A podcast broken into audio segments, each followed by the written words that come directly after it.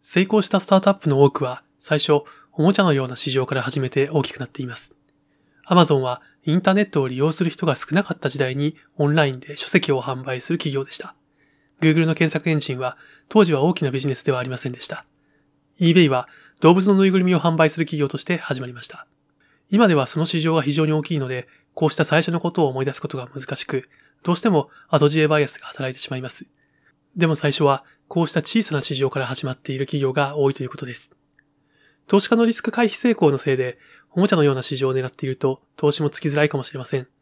その時に使えるピッチの方法が2つあります。隣接領域を狙うという方法と、行動の変化を説明するという方法です。隣接領域については、Uber のように、まずリムジンという小さな市場から入って、その後すべての車へと進出するというストーリーを描くことです。もう一つの行動変化については、私たちの製品自体が Facebook や GE のように人々の行動を変えると訴えることです。資金が市場に出回っているため、どの領域でも起業しやすくなっています。そんな時こそ、おもちゃのような市場から始めた方が期待値を上回りやすくなるでしょう。最初は、おもちゃのような市場に挑戦して、そこから大きく成長するということも検討してみてください。